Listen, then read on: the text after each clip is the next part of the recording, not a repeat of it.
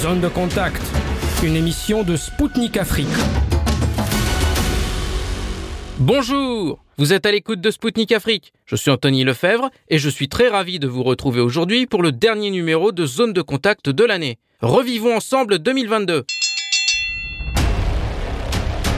Au programme de notre émission d'aujourd'hui, le Burkina Faso veut que la Russie devienne son allié dans la lutte contre le terrorisme, l'ambassadeur de France en Russie convoqué par la diplomatie russe, et Zelensky en visite aux États-Unis. Le général français Didier Tauzin reviendra sur les événements marquants de l'année 2022. Quelle perspective pour l'armée russe sur le front en 2023 Alexandre Mikhailov chef du bureau d'analyse militaire et politique, nous rapportera les dernières nouvelles de la zone d'opération spéciale.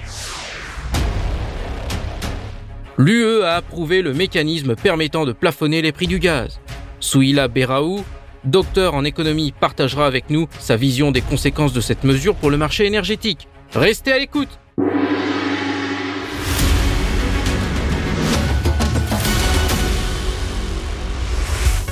On commence avec le Burkina Faso qui souhaite que la Russie s'allie à elle pour lutter contre le terrorisme.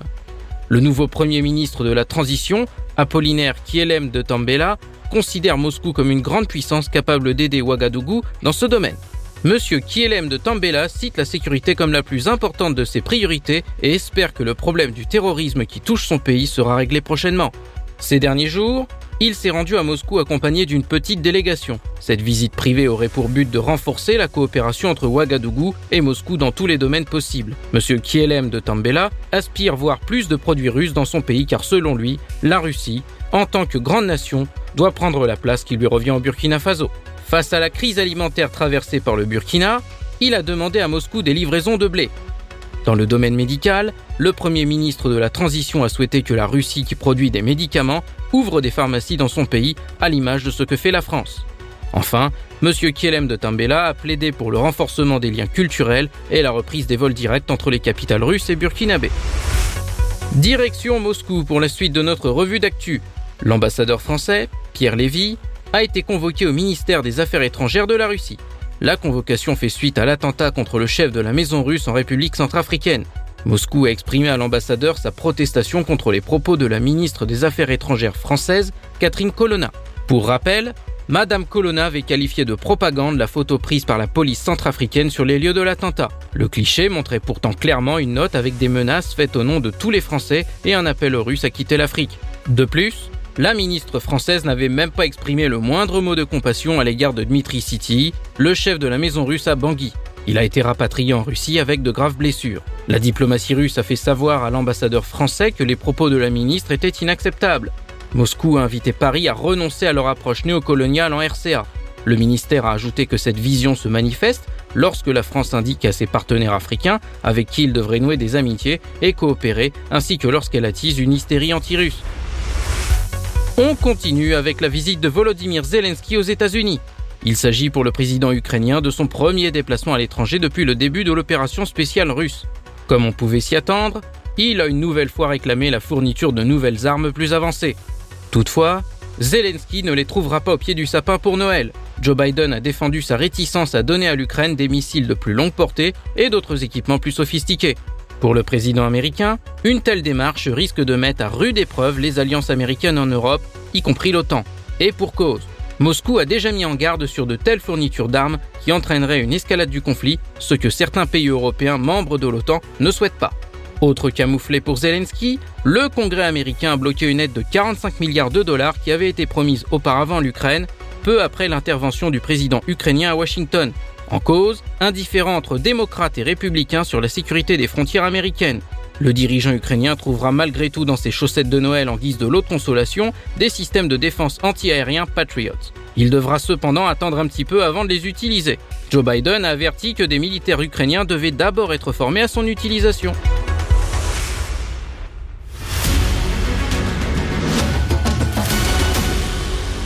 Chers auditeurs, vous êtes bien à l'écoute de Zone de Contact sur les ondes de Spoutnik Afrique. Alors que l'année 2022 arrive à son terme, le moment est venu de regarder dans le rétroviseur. Le 24 février est d'ores et déjà une date qui restera gravée dans les livres d'histoire avec le lancement de l'opération spéciale russe en Ukraine. Pourquoi la Russie a dû en arriver là? Quelles sont les perspectives de paix pour l'année 2023 Aujourd'hui, le général français Didier Tauzin est avec nous. Il est également homme politique depuis 2015 et officier de la Légion d'honneur. Pour Zone de Contact, le général Tauzin est revenu sur les moments marquants de l'année écoulée. Écoutez notre entretien. Bonjour Général Tauzin, merci d'être parmi nous aujourd'hui pour euh, cette rétrospective de l'année 2022. Euh, Alors, on va revenir sur la date qui est euh, vraiment le tournant de cette année 2022. On va revenir un 24 février. En, en, début de matinée, on s'est tous réveillés avec cette allocution de Vladimir Poutine qui avait annoncé le début de l'opération spéciale. Pourquoi Moscou a dû en arriver là? Eh bien, voyez-vous, dans toutes les situations, euh, qu'elles soient d'ailleurs personnelles, euh, politiques, économiques, etc., il faut aller à la racine des choses. Il faut aller à la racine de la situation. Euh, et donc là, cette décision de Vladimir Poutine est euh, l'aboutissement d'un long processus, assez long processus, parce qu'en termes historiques, ça n'a quand même que 30 ans. Hein.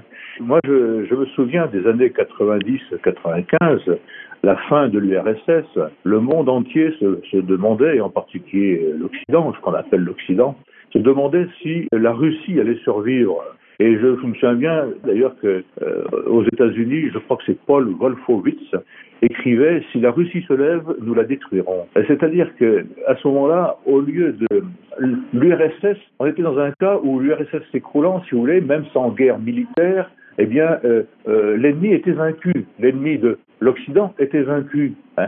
Et dans ce cas-là, historiquement, euh, dans l'histoire de, chrétienne en particulier, il y a une attitude à avoir. Si tu traites ton ennemi vaincu en frère malheureux, tu en fais un ami et tu construis la paix. Or là, nous, allons, nous avons traité l'URSS, la Russie, vaincue en, en, en paria, en ennemi. Et donc ça, c'est la racine la plus profonde que je regretterai tout le temps. Ensuite, euh, contrairement aux engagements, eh bien, euh, les États-Unis, l'OTAN s'est élargi, et si bien que s'est élargi au détriment de la Russie, avec des, des pays qui autrefois faisaient partie de l'Union soviétique. Euh, si bien que l'OTAN, qui était parfaitement légitime à l'époque euh, de la guerre froide, parfaitement légitime, qui, l'OTAN qui d'une certaine manière, a permis d'éviter la catastrophe, la guerre nucléaire, est devenu un outil de, une machine de guerre. Et une machine de guerre au service de l'impérialisme américain. Ça, c'est très important à dire aussi. Ensuite, il y a eu, toujours pareil, de, la part de ce qu'on appelle l'Occident, les ingérences en Ukraine, la révolution des œillets, etc. Il y a eu ces fameux accords de Minsk, dont Angela Merkel a dit récemment, je crois, alors qu'elle est en retraite maintenant depuis plus d'un an, n'est-ce pas? Euh, dont Angela Merkel a dit récemment que ben, elle savait dès le départ que ça ne servirait à rien. Et puis j'ai même entendu dire, je n'arrive pas à retrouver les références sur Internet, mais il m'a été dit que euh, en, en, en, fin d'année 2021, euh, Vladimir Poutine aurait écrit à l'OTAN arrêtez, arrêtez tout de suite, sinon je vais être obligé de faire quelque chose. Donc voilà, un long processus. L'OTAN s'est transformé en machine de guerre. On est toujours dans le processus d'impérialisme mondial des États-Unis euh, qui a qui a soumis une quantité de pays, malheureusement la France, hein, et donc euh, la, Poutine a réagi cela. donc depuis longtemps, Moscou avait mis en garde l'OTAN et en, en pure perte. Donc ce que je peux dire, moi, ce que j'affirme, ce que j'affirmerai, c'est que l'OTAN et les et surtout, bien entendu, les États-Unis, qui sont les pilotes de l'OTAN, sont les premiers responsables de la situation actuelle. Je ne dis pas que Vladimir Poutine a eu raison. Hein, euh, parfois, je me demande quand même si j'aurais pas fait exactement comme lui, hein, l'histoire. Mais euh, il n'a pas cessé de dire euh, à l'OTAN il faut négocier. Et encore maintenant, d'ailleurs, il dit il faut négocier. J'ai l'impression, très souvent, que c'est en pure perte. J'ai l'impression que autant États-Unis, Europe n'entendent pas l'appel de Vladimir Poutine à négocier dans la situation actuelle. J'ai l'impression que, c'est comme ça. Donc, euh, tant que, selon moi, les États-Unis d'abord, alors là, c'est un peu du rêve, les États-Unis, l'Europe et l'OTAN ne reconnaîtront pas leur responsabilité dans cette affaire, il n'y aura pas de vraie paix possible. D'accord, très bien. Alors, euh, face au conflit en Ukraine, la communauté internationale a tout de suite imposé une vague de sanctions inédites contre la Russie. Neuf mois plus tard, pourquoi l'Occident persiste dans sa politique qui ne fonctionne pas. Euh, la Russie n'a toujours pas bougé d'un pouce et euh, continue, quoi qu'il en quoi qu'il advienne, euh, poursuit son opération spéciale. Monsieur Peskov le porte-parole du Kremlin a déclaré à plusieurs reprises que tant que nos buts ne sont pas atteints, nous poursuivrons l'opération spéciale. Donc, pourquoi l'Occident continue et borné à suivre cette ligne qui est un échec, clairement? Bon, alors je vais bien sûr répondre à votre question, mais je voudrais commencer par une, euh, une remarque sur ce, cette expression l'Occident. Mais qu'est-ce que l'Occident? Euh, C'est une expression n'est, euh, qui d'un point de vue politique, avec une signification politique, n'est pas si ancienne que cela. Dans ma jeunesse, on ne parlait pas vraiment de l'Occident. Ça arrivait, ça commençait tout juste, n'est-ce pas? Alors qu'est-ce que c'est l'Occident? Est-ce que c'est un camp opposé à l'Orient? Et dans l'Orient, il y aurait en particulier la Russie, mais aussi la Chine, éventuellement l'Inde, l'Iran, etc.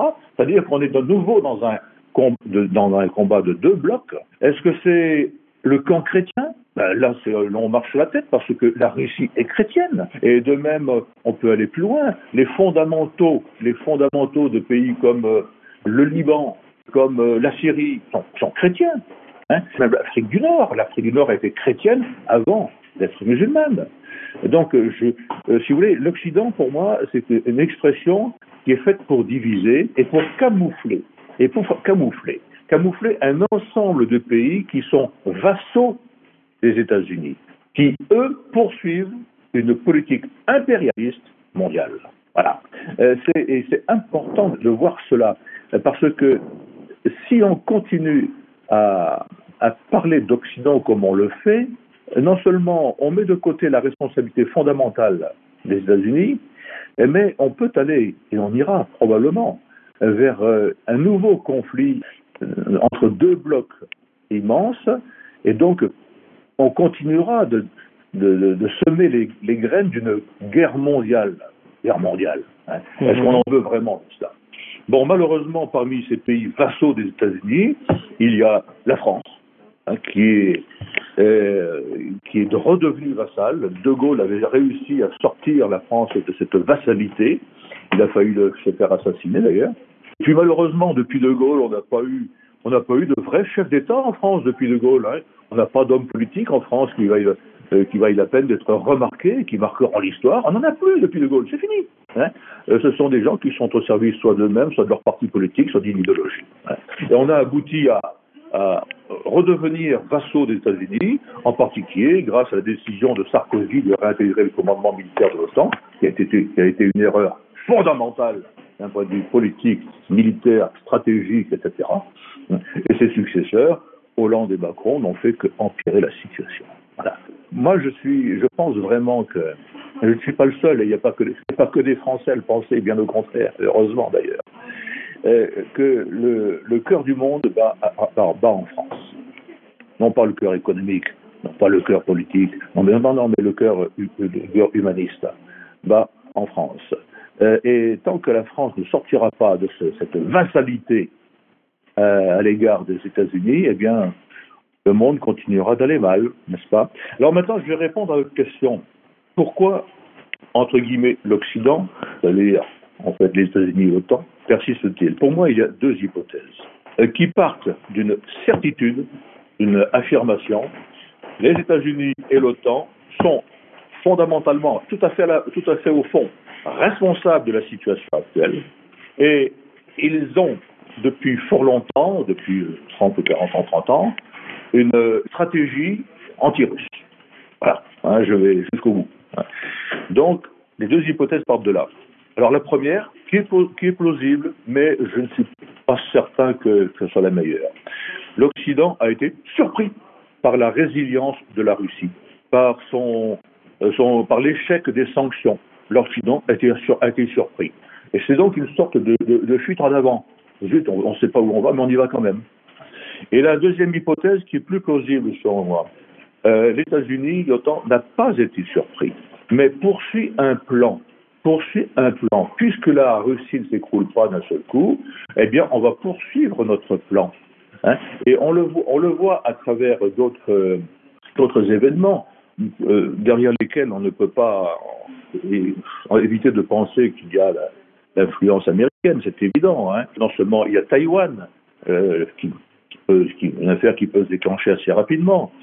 Il y a euh, l'Iran où ça va très mal en ce moment. Et d'ailleurs, il me semble avoir vu récemment sur Internet que euh, les États-Unis envisageaient de, de, de, bombarder les, les, sites de fabrication d'armes nucléaires iraniennes. Donc, euh, il y a le Kosovo. Oui, tout à fait. Le Kosovo euh, qui a été abordé dans mes émissions précédentes pour mes auditeurs que j'invite à réécouter, bien évidemment. Voilà, voilà. Il y a aussi quelque chose de tout à fait nouveau, le réarmement du Japon. Un Japon qui quitte sa politique non pas pacifique, mais pacifiste, c'est-à-dire le refus de, faire la guerre, quitte à se, quitte à se prendre des volets, et qui maintenant se réarme. Donc, moi, je pense plus, si vous voulez, que l'Occident n'a pas été vraiment surpris. C'était quelque chose qui était envisagé, la résilience russe, l'échec des sanctions. Donc, bon, on échoue, donc on continue par autre chose. Voilà, euh, par, par d'autres actions. Je crois que c'est plutôt dans ce sens-là qu'il faut voir. Donc en général, j'aimerais euh, cette fois-ci euh, aborder un autre terrain, celui de la diplomatie. Début décembre, le porte-parole du Kremlin, Dmitri Peskov, avait déclaré que la Russie préférait un règlement diplomatique du conflit en Ukraine. Dans quelles conditions un retour à la table des négociations est-il envisageable selon vous? Une remarque d'abord. Il y a deux types de négociations. Le premier type de négociation, c'est la poursuite de la guerre par d'autres moyens. C'est-à-dire on veut toujours faire plier l'autre. Ce type de négociation est euh, bien sûr multiséculaire, n'est-ce pas? Mhm. Il fait partie de la, la culture, de, si je peux dire, de l'homme, de l'homme des cavernes et qu'on a, on a continué jusqu'à maintenant. Il s'agit de faire plier l'autre. Il faut trouver une autre forme de négociation. Parce que le monde a radicalement changé, je crois que très peu de gens en ont conscience. Il faut une négociation de recherche véritable de la paix. Sinon, on aura des négociations du type de celles qui se sont faites, par exemple, hein, c'est un exemple, parmi bien d'autres, en 1919-1920, après la Première Guerre mondiale. Eh bien, ces négociations ont abouti à quoi? À la Deuxième Guerre mondiale. Elles ont permis à Hitler de s'installer, elles ont abouti à la Deuxième Guerre mondiale. Parce oui, tout à fait. On a, voulu, on a voulu écraser tout simplement l'Allemagne, qui, je le rappelle, était vaincue militairement, mais qui n'était pas écrasée militairement. Et il y avait même pas, on n'avait même pas envahi ces territoires. Pas? Et donc, euh, on, a, on a écrasé l'Allemagne par, par la négociation, et donc ça aboutit à une révolte. Eh bien, si on fait la même chose, eh bien, simplement, on aura tout simplement gagné un peu de temps avant la catastrophe. C'est tout. Parce que je rappelle que aujourd'hui, je ne cesse de le dire parce que c'est extrêmement important, l'humanité s'est dotée des moyens de s'auto-détruire en quelques minutes. Donc il faut qu'on change radicalement de mentalité. Hein. Soit on accepte que l'humanité se détruise, soit on refuse. Soit on, c'est la politique du pire, soit du moindre mal. Et on veut marcher ensemble vers une véritable paix. Parce que la paix, ça se construit. Il est beaucoup plus facile de faire la guerre que de faire la paix. Beaucoup plus facile de faire la guerre. Mais les conséquences sont pas les mêmes. Donc maintenant, quelles sont les conditions? Eh bien, je crois que, à part le fait sans doute qu'il faudrait peut-être changer d'homme pour les négociations, hein, parce que euh, les, gens qui négocient aujourd'hui euh, sont habitués, sont, dans le monde qui, est en train de disparaître, je dis bien qui est en train de disparaître, c'est-à-dire qu'ils sont habitués à perpétuer des conflits. À, euh, on réfléchit comme au Moyen Âge, comme, bon, comme à l'époque de l'homme des cavernes. Hein, il s'agit de vaincre l'autre, prendre sa place, etc. Mais il faut, je crois, changer d'homme, ça ne va pas être facile. Mais euh, je note qu'en Afrique, il y a des gens comme ça. Dans le monde entier, il y a des gens comme ça. J'en connais en Afrique des hommes de paix, qui veulent vraiment la paix. Hein. Et il y en a partout, il y en a en France, il y en a ailleurs. Donc, d'abord changer d'homme. Il n'est pas évident. Il faudra, premièrement, se projeter intellectuellement. C'est une méthode un peu militaire. Bon, euh, l'armée n'a pas que du bon, n'est-ce pas Mais il y a quand même des choses intéressantes. Se projeter intellectuellement dans la situation la plus dramatique qu'on peut avoir. Parce que euh, si le pire n'est jamais certain avant, avant justement qu'il n'arrive, qu'il ne se produise, hein, eh bien, il est toujours possible. Et par nos actions, on peut provoquer le pire. Ou par nos actions, par nos refus, par notre bêtise, nos, mensonges, notre recherche de pouvoir, de, etc. Hein. on peut provoquer le pire. Et donc là, euh, la catastrophe mondiale est tout à fait possible tout à fait possible. Je répète que ça, ça vient de, de, de, ma culture militaire. Nous, euh, quand on est devant une situation militaire, euh, on envisage le pire, parce que si on peut réagir, éviter le pire, si on peut réagir au pire, on pourra réagir au, moindre, à ce qui est moins difficile. Hmm. Euh, vraiment, je dis, pardonnez-moi, peut-être que j'en ennuie certains, mais tant pis. Nous sommes dans une situation inédite. Nous sommes, je pense, vraiment au moment le plus crucial de l'histoire de l'humanité, parce que nous sommes dotés des moyens de nous autodétruire. Donc, il faut réfléchir autrement. Ça, c'est très important. Donc, deuxièmement, la paix, il faut la vouloir. Je disais tout à l'heure que la paix, ce n'est pas le simple silence des armes, mais c'est une construction qui n'est jamais terminée.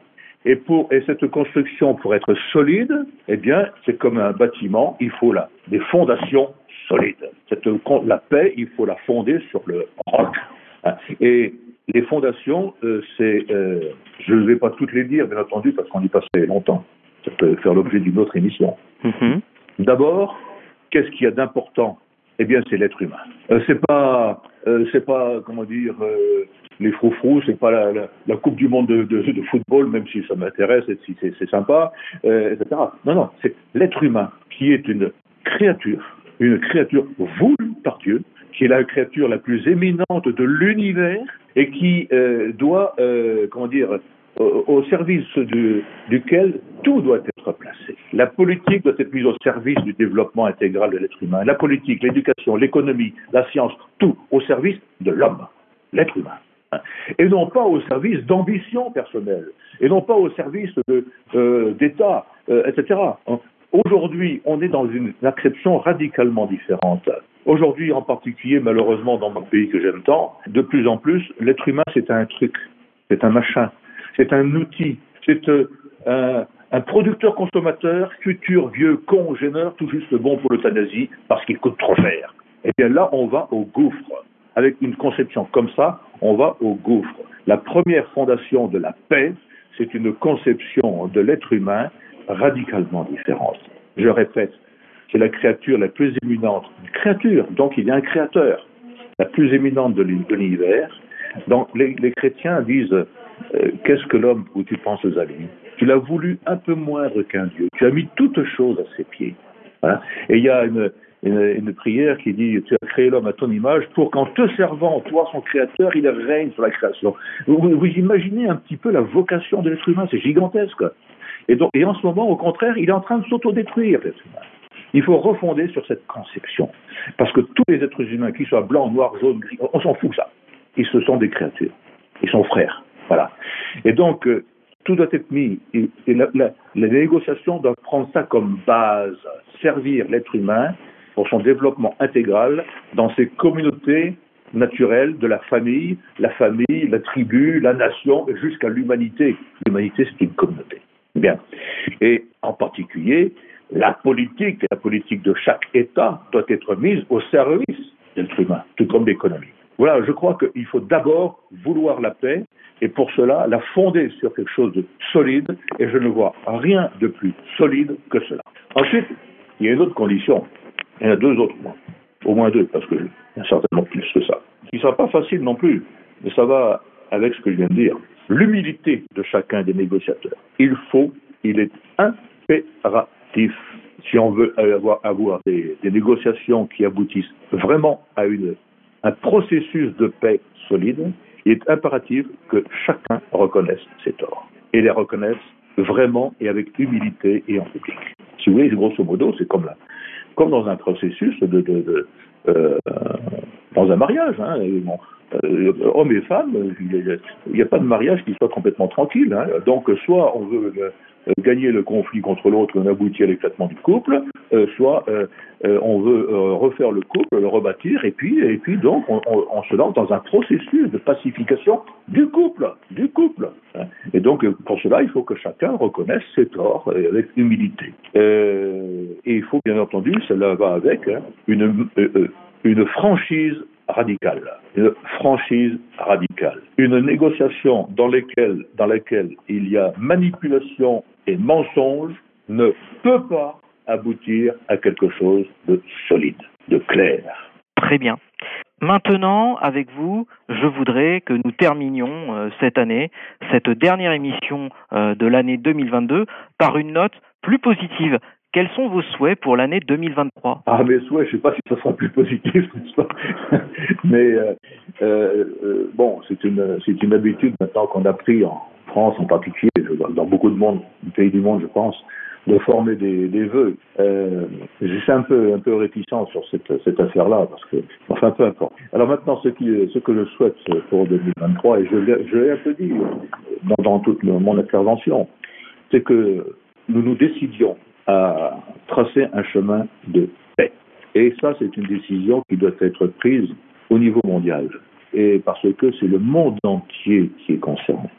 Il faut trouver des hommes et des femmes qui veulent vraiment la paix et qui sont prêts, y compris à se faire couper la tête pour avoir la paix. Euh, je répète, œuvrer pour la paix, c'est beaucoup plus difficile, beaucoup plus dur que de faire la guerre. Permettez-moi d'aller peut-être un peu plus loin. On ne pourra pas tracer un chemin de paix euh, si on ne revient pas à la foi. Aujourd'hui, il faut choisir. On est devant un moment radical. J'ai répété, je l'ai dit, répété, un moment ex exceptionnel de l'histoire humaine. Il faut choisir. Soit euh, on accepte la destruction de l'humanité, soit on le refuse. Mais on est devant une telle, une, une, ce problème a une telle dimension, si vous voulez, que euh, il faut se replacer. Je sais que beaucoup d'Africains sont croyants, je le suis aussi, et j'essaie de l'être tous les jours un peu plus. Il faut se placer dans une dimension spirituelle. L'homme n'est pas que une machine à consommer, à produire et à consommer. C'est aussi quelqu'un qui a un, un, esprit, lequel lui est donné par son créateur, qu'on l'appelle Dieu, Allah ou autrement. L'homme a une vocation éternelle. Et il faut qu'on réfléchisse notre vie terrestre en fonction de cette vocation éternelle. Il faut que nous replacions toutes nos actions, en particulier les actions politiques, économiques, militaires, etc., dans cette perspective d'éternité. Sinon, on n'en sortira pas. Or, euh, donc, il faut, ce que je souhaite vraiment, c'est qu'il y ait de plus en plus de gens dans le monde entier qui euh, se mobilisent, alors pas forcément dans les rues, etc., non, non, non, non, non, mais, mais qui se mobilisent intellectuellement, comme peut-être j'espère l'avoir fait au, cours de cette émission, mais euh, par le témoignage, mais qui se mobilisent aussi par la prière pour la paix. Et ça, si vous voulez, il n'y a pas de dimension, il n'y a pas de frontière. On peut, on peut être en communion de prière euh, entre un Russe, un Français, un Malien, un, un Irakien, etc., hein, pour demander la paix. Et ça, euh, il faut développer ces choses-là. Pour moi, c'est extrêmement important et j'y crois euh, profondément. Et je voudrais terminer sur euh, un sujet qui me tient à cœur. Je l'ai un peu effleuré tout au long de cette émission. Chaque personne a une vocation. Tout homme, toute femme, tout enfant a une vocation. Toute nation a une vocation. Je suis incapable de dire quelle est la vocation profonde je sais pas, du Mali, du Burkina Faso, etc. En revanche, la vocation profonde de ma patrie, de la France, a été euh, précisée par le pape Jean-Paul II. Et c'est très important. Quand il est venu en France, il nous a dit, France, fille aînée d'église, qu'as-tu fait des promesses de ton baptême? Et il nous dit, il faut que vous reveniez aux promesses de votre baptême pour euh, répandre le, euh, pour travailler au, au développement intégral de l'être humain. C'était le général français Didier Tauzin. Il s'est remémoré avec nous les développements de l'année 2022 et a partagé ses souhaits pour l'année prochaine.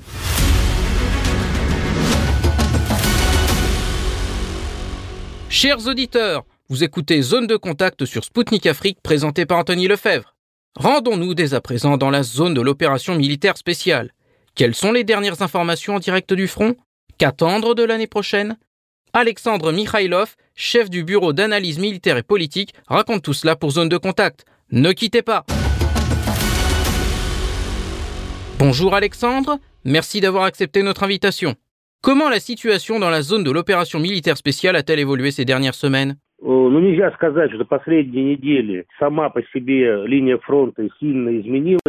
ne peut pas dire que la ligne de front elle-même a beaucoup changé ces dernières semaines. Mais dans certains endroits de la zone d'opération spéciale, il y a des offensives des troupes russes. Tout d'abord, nous parlons de la République euh, populaire de Donetsk et de la direction d'Artyomovsk. Et maintenant, nous libérons cette localité. C'est une base très importante du groupe ukrainien parce qu'ici sont concentrées les unités les plus aptes au combat. Il y a aussi les unités de mercenaires, il y a en plus des armes occidentales placées en première ligne. Et l'aspect psychologique moral, après le regroupement des troupes russes près de Kherson, en fait, il n'y avait pas de point de référence de ce type pour la machine de propagande ukrainienne, ce qui permet de faire de la propagande positive. Et maintenant, si le régime de Kiev perd Bakhmut et Artyomovsk, pour nous, la direction politique militaire de l'Ukraine devra expliquer à la population soutenant les actions du régime ukrainien et aux conservateurs occidentaux pourquoi cela a pu se faire. Nous avons déjà vu la déclaration d'Arestovitch selon laquelle s'ils doivent partir, c'est qu'il n'y a rien de stratégique ici. C'est une déclaration normale du côté ukrainien. Quelle tendance positive pour l'armée russe pourriez-vous noter? En premier lieu, elles sont rapportées par le commandant suprême et le ministre de la Défense. C'est d'abord les 300 000 Russes mobilisés qui font leur devoir militaire. Une partie de ce groupe a déjà été envoyée dans la zone de l'opération militaire spéciale et environ la moitié se trouve le long de la frontière russe. C'est-à-dire tout en se préparant à se déplacer dans la zone de l'opération militaire spéciale ou couvrir les territoires frontaliers. Des ressources logistiques supplémentaires, carburants et lubrifiants sont apportés dans cette zone. Les nôtres sont prêts pour la période hivernale.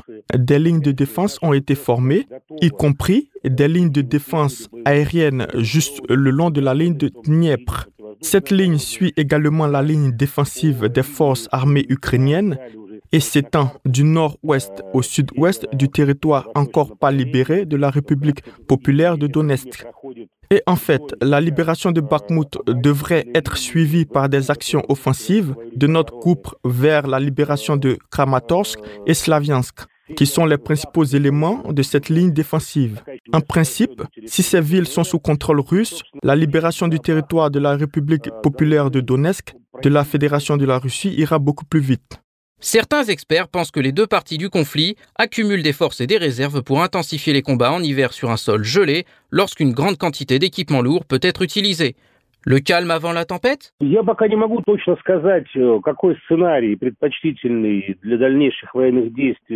ne suis pas encore en mesure de dire exactement quel scénario est préférable pour nos dirigeants militaires et politiques. Le général Surovikin, commandant en chef, commande l'opération.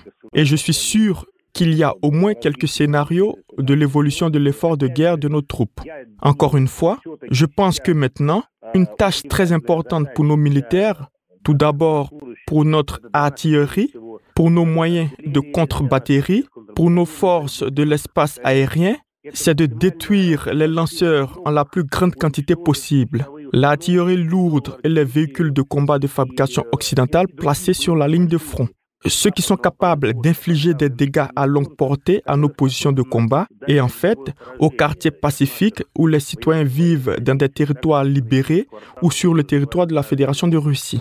Et c'est la tâche principale parce que vous pouvez abattre des missiles IMAR, vous pouvez abattre des missiles d'autres systèmes, vous pouvez essayer de combattre l'artillerie lourde de l'ennemi, mais sans la destruction des lanceurs et des canons autotractés, nous ne réglerons pas le problème de la sécurité des civils qui y vivent.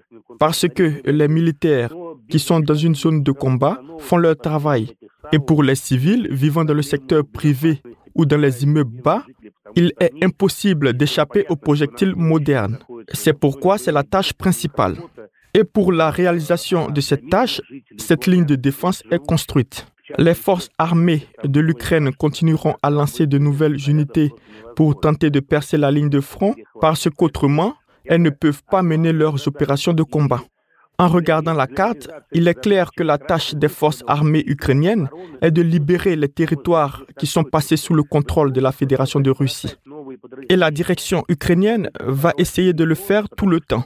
Parce que sinon, Zelensky n'a aucun moyen d'expliquer à ses soutiens qui donnent des milliards de dollars pour cette action militaire où l'argent est dépensé. S'il dit qu'il dépense de l'argent seulement pour construire sa ligne de défense, les conservateurs occidentaux n'ont pas besoin de cela. Les conservateurs occidentaux ont besoin d'une guerre entre peuples frères. Donc ici, cette tactique de recyclage des lanceurs occidentaux et des armes lourdes se poursuit au quotidien. Si on regarde les rapports du ministère de la Défense, on détruit un ou deux lanceurs par jour. Outre cela, ces derniers jours, nous abattons quotidiennement des avions de fabrication soviétique qui arrivent dans l'armée de l'air ukrainienne via des pays d'Europe de l'Est.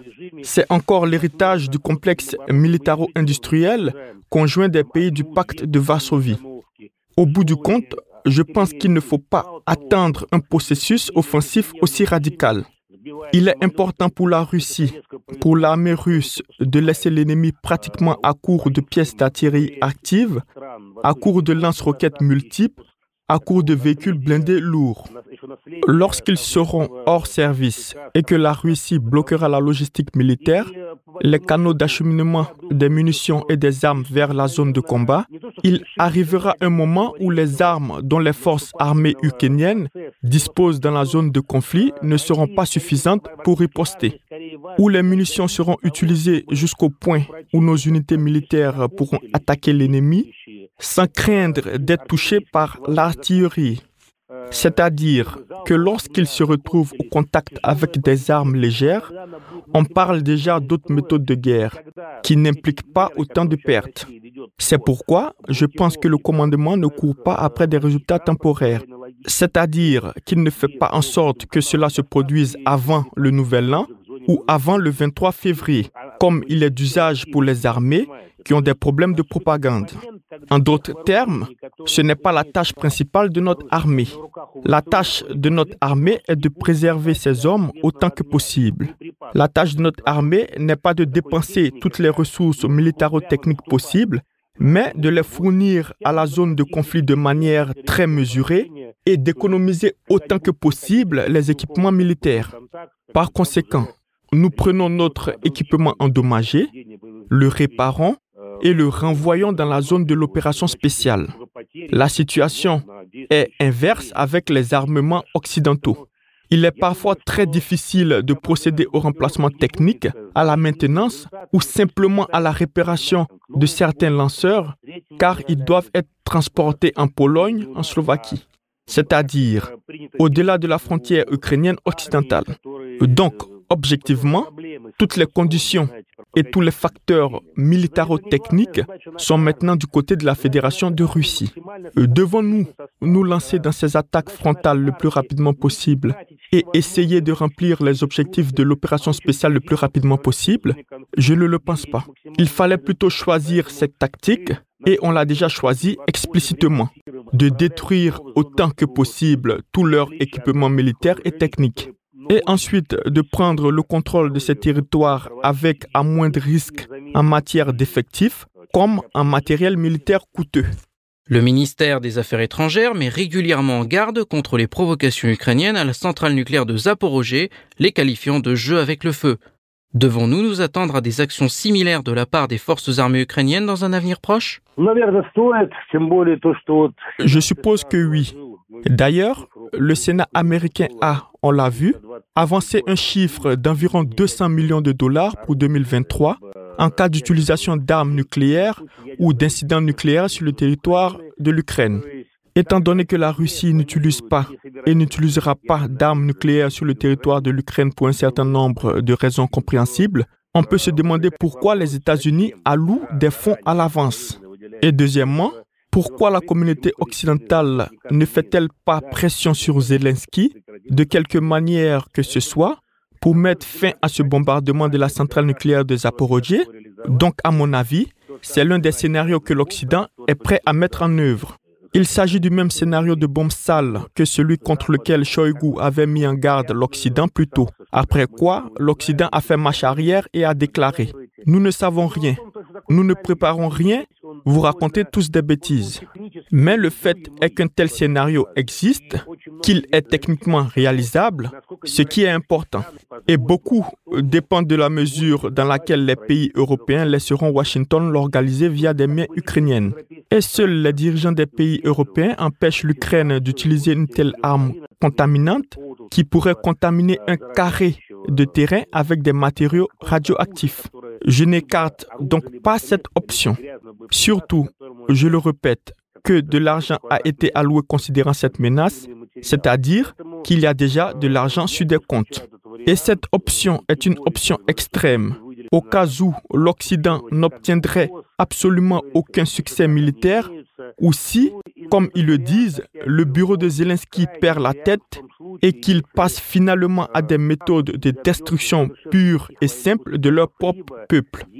Parce que lorsque vous utilisez de telles méthodes, vous frappez tout d'abord les personnes qui vivent sur ce territoire, vous infectez cette zone, vous tuez les personnes qui y vivent. Des citoyens ukrainiens y vivent et des citoyens russes habitent près d'eux. Application de ces méthodes aura une influence sur toutes les personnes vivant sur ce territoire. C'est pourquoi je dois malheureusement considérer ce scénario comme réel. Et un tel scénario est également sur la table à Washington. Pensez-vous que les efforts déployés actuellement par l'AIEA pour créer une zone dite démilitarisée autour de la centrale nucléaire de Zaporozhye seront couronnés de succès? Croyez-vous que l'AIEA est capable de convaincre Kiev de ne pas bombarder la centrale nucléaire en premier lieu? Malheureusement, l'AIEA n'est pas l'institution politique la plus influente dans le domaine international. Et Raphaël Grossi lui-même est en train de faire sa propre carrière politique. Il est candidat au siège de Guterres. Il veut diriger les Nations Unies. Nous savons que le siège de l'ONU est à New York, que cette organisation est financée pour moitié par les États-Unis. Il est donc très difficile d'amener le groupe dirigeant de l'ONU à prêter la moindre attention aux obscénités que les Américains exécutent sur la planète. L'ONU ne les critiquera jamais ouvertement. Mais Raphaël Grossi comprend probablement qu'il est le chef de l'AIEA, qu'il n'est pas encore à la place de Guterres et qu'il doit poursuivre son travail. C'est pourquoi il doit montrer un semblant d'activité. Et le fait qu'il soit venu à Moscou, qu'il s'adresse à Moscou de manière normale, c'est-à-dire sans cette rhétorique rusophobe, mais en écoutant notre position, ça c'est un signal positif. Bien sûr, il n'a rien d'agréable à écouter les déclarations de Grossi lorsqu'il dit qu'il ne comprend pas d'où les obus volent vers la station. En tenant compte du fait que même après le départ de la grande mission de l'AIEA, il restait deux spécialistes de l'agence qui, je pense, font un rapport quotidien au siège de l'AIEA sur la situation à la centrale. Et étant eux-mêmes sur place, je suis plus que certain qu'ils rapportent à Raphaël Grossi la situation réelle et que Raphaël Grossi l'interprète à sa façon. Quant à la création de la ceinture de sécurité, vous savez, ce n'est pas un problème. Surtout si Washington donne un ordre à Zelensky, demain ou peut-être aujourd'hui, alors qu'il est justement à Washington, s'il donne un ordre à Zelensky de ne pas frapper la centrale nucléaire. Zelensky va donner un ordre à Zaloujny et Zaloujny va donner un ordre aux généraux sur le terrain. C'est ainsi que cette question est résolue en principe. Et même le chef de l'AIEA n'est pas nécessaire là-bas. Mais à quoi cette ceinture de sécurité ressemblerait-elle dans la pratique? C'est la question principale. Qu'est-ce qu'une ceinture de sécurité? S'agit-il d'une zone de plusieurs dizaines de kilomètres qui sera contrôlée par qui? Des troupes de l'AIEA? L'AIEA n'a pas de troupes et l'AIEA n'a pas de casse bleue. C'est-à-dire, qui va assurer la sécurité et le respect des règles par les forces armées ukrainiennes? Celles qui, pendant sept ans, n'ont pas respecté les accords de Minsk et, contrairement aux papiers qu'ils ont signés, ont infligé des dégâts à l'artillerie aux habitants du Donbass. En d'autres termes, la question est de savoir qui va mettre en œuvre ces accords. Vous voyez, il n'est même pas si difficile de négocier. Pour l'AIEA, il n'est pas si difficile d'organiser une plateforme de négociation pour la Russie et l'Ukraine et au moins de signer quelques papiers concernant la centrale nucléaire. Mais, je le répète encore une fois, Grossi lui-même ne peut pas prendre une position anti-américaine. Il sera toujours un partenaire des États-Unis et cherchera une sorte de compromis entre la position de l'Occident et celle de la Russie. Donc, franchement, je ne crois pas que cela sera mis en œuvre. Et je ne crois pas que cela puisse empêcher le bombardement de la station. Seul un ordre de Washington à Kiev peut empêcher cela. C'était Alexandre Mikhailov, chef du bureau d'analyse militaire et politique avec ses évaluations des développements récents dans la zone de l'opération militaire spéciale et les pronostics pour l'année 2023. Chers auditeurs, nous allons faire une courte pause pour revenir dans un instant avec Souila Beraou, docteur en économie et chercheuse en relations internationales de l'École nationale des sciences politiques à Alger. On va analyser la décision de l'UE portant sur le plafonnement du prix du gaz ainsi que ses conséquences. A tout de suite sur les ondes de Spoutnik Afrique.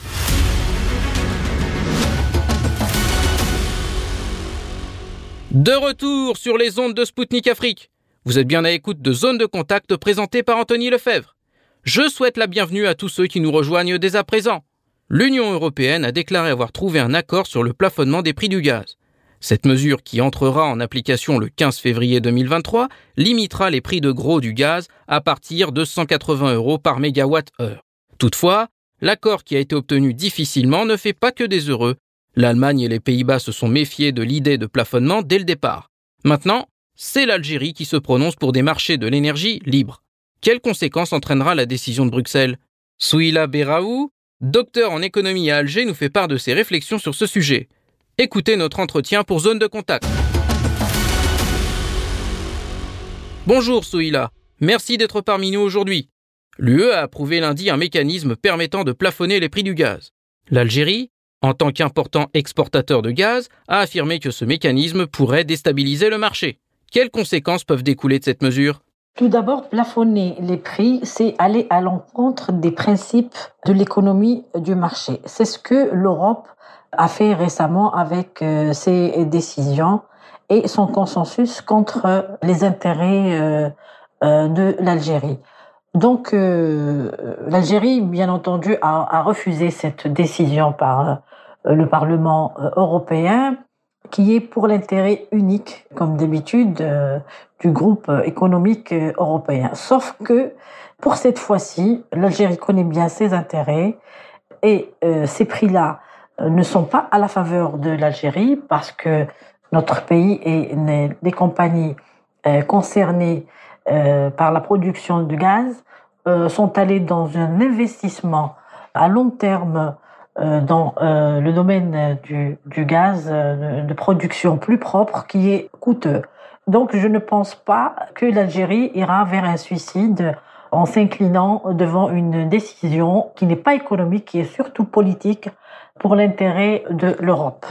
Pour revenir aux conséquences de cette décision, comme je l'ai dit, cette décision absurde, puisqu'elle n'est pas fondée, elle n'est pas scientifique, elle est contradictoire avec les lois euh, du marché. Donc l'Algérie mm, est sur une voie euh, stable, qui, qui ne s'est jamais contredite avec euh, ses décisions à long terme, avec ses fournisseurs, qui a été un fournisseur très fiable et fidèle avec ses clients, euh, en Europe euh, ou ailleurs ne changera pas de méthode ni de principe, euh, ni avec ni contre l'intérêt de ses fournisseurs, ni contre son intérêt. Donc je, je dirais que ce serait suicidaire d'accepter une telle décision. Heureusement que ce n'est pas le cas. Alors pour les conséquences, je dirais que ce sera des conséquences néfastes, même si le prix ne, ne sera pas, même s'il est temporaire, je ne sais pas qu'est-ce qui se passe dans les têtes, dans la tête de ces Européens, mais euh, je dirais euh, que les investissements prévus pour euh, l'Algérie et son économie seront très touchés. Donc,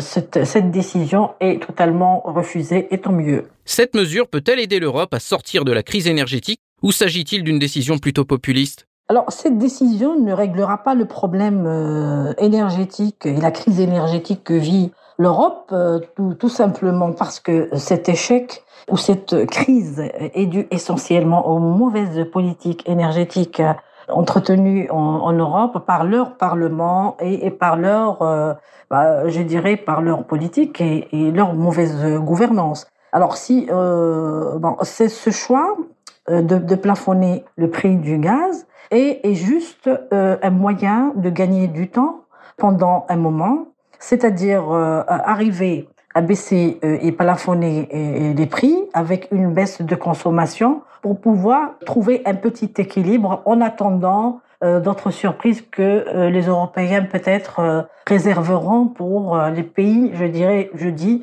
je dis bien les pays exportateurs de gaz. Et il se pourrait bien que c'est c'est une façon aussi de leurrer les populations européennes aient gagné la confiance du réservoir votant en Europe, surtout que la confiance des Européens a nettement reculé dans leurs élus. Depuis le conflit en Ukraine, on observe comment les décisions politiques viennent perturber les mécanismes du marché. Où peut nous mener cette tendance? Les décisions ont deux objectifs, je dirais. La première est de tromper l'opinion publique interne, c'est-à-dire les Européens et les Occidentaux. C'est pour encore essayer de récupérer la confiance euh, des Européens. Deuxième objectif, donc à, à une échelle euh, internationale et pour essayer de faire euh, pression comme comme ils l'ont toujours fait sauf que pour cette fois-ci les résultats ne seront plus les mêmes parce que les données internationales ont changé. Vous savez que pour le gaz, il n'y a pas que l'Algérie qui exporte, l'Algérie est une partie de, du marché du, de, de l'énergie dans le, dans le monde et euh, vouloir euh, faire pression sur un pays, maintenant, c'est complètement voué à l'échec. Nous avons vu les, sanctions qui ont été imposées à, à la Russie et, qui avaient prévu de agenouiller la Russie et affaiblir l'économie russe. Non, les résultats n'étaient pas celles que les, euh, Occidentaux euh, euh, ont prévues pour, pour la Russie. Et pour ce qui est des clients russes, la Russie c'est est allée vers a changé de cap donc vers si, si son produit c'est-à-dire l'énergie est refusé par les occidentaux les Russes retrouveront ont trouvé et trouveront toujours des clients ailleurs notamment en Asie donc je pense qu'il est préférable pour l'Europe de, euh, de revoir sa politique énergétique interne déjà, parce que euh, même en, en, en, revoyant sa politique énergétique en ce moment, elle s'est retournée vers les énergies fossiles très euh, très polluantes. Moi, je trouve que c'est un très mauvais choix et qui, risque de, de lui euh, euh inculquer aussi des sanctions des partis des autres pays qui sont contre euh, l'utilisation, eux-mêmes occidentaux, interdit l'utilisation des, des énergies fossiles. Donc, ces pays-là se retrouvent dans des situations, des décisions très contradictoires. Avec cette mesure, l'UE cherche à protéger ses consommateurs de la hausse des prix du gaz. Mais au niveau international, peut-elle avoir des conséquences sur les relations avec d'autres pays, notamment avec l'Algérie? Oui, les pouvoirs euh, européens ou occidentaux cherchent à protéger les consommateurs, euh, les consommateurs euh, européens qui ont toujours vécu dans dans un confort, je, je, dirais exorbitant, mais ce ne sera plus les mêmes les mêmes conditions parce que les, les données ont changé et c'est dû aussi aux mauvaises politiques précédentes engagées au, au, avant. Alors ces pays devraient envisager une autre manière de négocier les contrats de leur énergie, euh, des contrats de gaz euh, avec des, contrats plus plus longs et plus allongés. Euh, ce sera peut-être une solution plus allégée et ça leur permettra aussi de de gagner du temps tout en cherchant d'autres alternatives énergétiques adéquates à leur à leur donner alors pour le pour ce qui est de l'Europe qui, qui a reculé en investissement en nucléaire, je pense qu'elle aura besoin de cinq ans cinq années pour pouvoir euh, investir. Il faudra d'abord trouver l'argent qu'il faut et, entre-temps, ne pas appauvrir ces populations. Euh, elle pourrait aussi demander des crédits auprès de l'Arabie saoudite euh, et revenir à de meilleurs sentiments avec euh, l'Arabie saoudite, surtout après euh, ce froid diplomatique entre l'Occident et l'Arabie saoudite. Je, je pense que la diplomatie maintenant jouera un grand rôle entre les, les Occidentaux et les pays exportateurs euh, de pétrole et, c'est au parti euh, je dirais, plus faible de négocier gentiment avec les plus forts, je dirais, cette fois-ci. Une solution euh, économique est envisageable entre les, les clients et les fournisseurs d'énergie et euh, de faire des échanges équilibrés, c'est-à-dire profiter de la technologie très avancée des Occidentaux en contrepartie de d'énergie. C'était Souila Beraou, docteur en économie et chercheuse en relations internationales de l'École nationale des sciences politiques à Alger. Nous nous sommes penchés avec elle sur la récente décision de l'UE de plafonner les prix du gaz ainsi que les conséquences de cette mesure. Chers auditeurs, c'était le dernier numéro de Zone de Contact de l'année 2022. Moi, Anthony Lefebvre, je vous donne rendez-vous en 2023 pour un prochain numéro. Je vous souhaite de bonnes fêtes de fin d'année et je vous retrouverai avec plaisir en 2023 où nous suivrons toujours depuis le premier rang les différents combats géopolitiques mondiaux. D'ici là, portez-vous bien.